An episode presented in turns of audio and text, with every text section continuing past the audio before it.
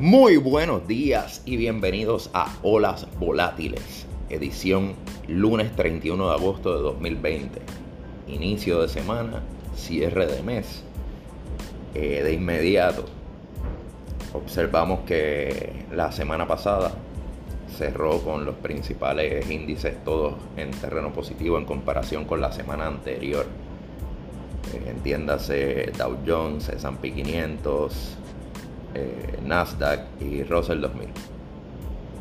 Eh, para hoy vemos los futuros flat tirando algo positivo digamos entre 0.07% aproximadamente el Dow Jones como el menos arriba y el más que está ganando al momento es el Russell 2000 con punto 30% arriba.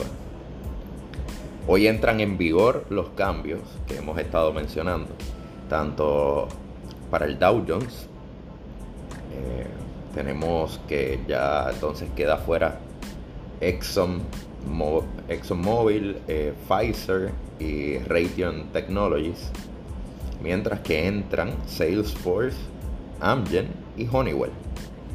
Ya hoy eh, tienen estos nuevos componentes y entonces veremos cómo siguen los resultados a partir de esta nueva inclusión, estos cambios.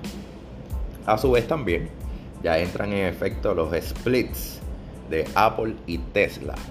O sea que ahora Tesla, que hizo un split de 5 a 1, en vez de estar en 2000 y pico la acción, ahora cada pedazo está alrededor de 450 más o menos. Y Apple, que hizo un split 4 a 1, pues la acción ahora circulan alrededor de los 140, 130 dólares.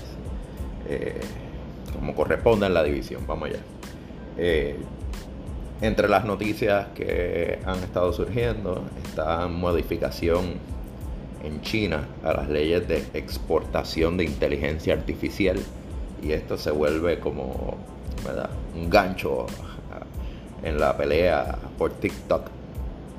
Eh, vemos premercado que Walmart, Oracle, Microsoft, Fastly, relacionados a, la misma adquisición y, a la, operación de TikTok, pues están algo abajo premercado, varios por cientos abajo. Berkshire Hathaway, la compañía que dirige Warren Buffett, inversionista que ayer me parece cumplió 90 años y sigue dando candela por ahí. Eh, en el mundo de las inversiones, pues se anunció una inversión de 6 billones eh, aproximadamente adquiriendo un 5% de participación en, básicamente 5 compañías chinas, eh, japonesas, disculpen, japonesas, Itochu, Marubeni, Mitsubishi, Mitsui y Sumitomo. Son cinco de las principales eh, compañías que circulan en el mercado de acciones japonés y pues, eh, hizo este movimiento hacia ese mercado, a la diversificación internacional, eh, señor Warren Buffett. por otro lado, vemos un día bastante ligero en cuanto a data, ¿verdad? Que haya nueva data que pueda impactar data económica o movimientos en esa índole. Pero si hablan dos miembros del FED, así que estos discursos pues siempre pueden crear algo de volatilidad. Así que tengamos eso en cuenta. Y finalmente vemos el oro, alrededor de 1970 dólares la onza, mientras la plata está en 28.10 aproximadamente al momento en que revisamos estos datos.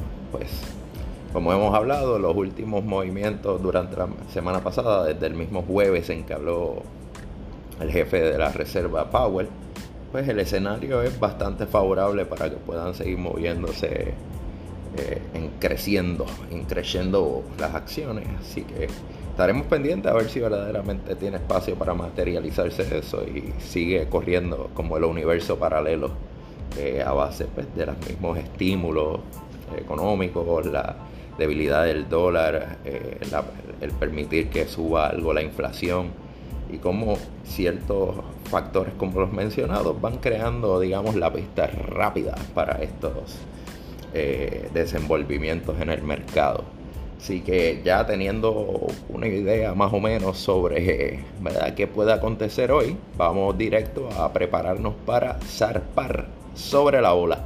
Nos vemos en la otra orilla. Olas volátiles. Síguenos en YouTube, Facebook, Twitter. Los esperamos.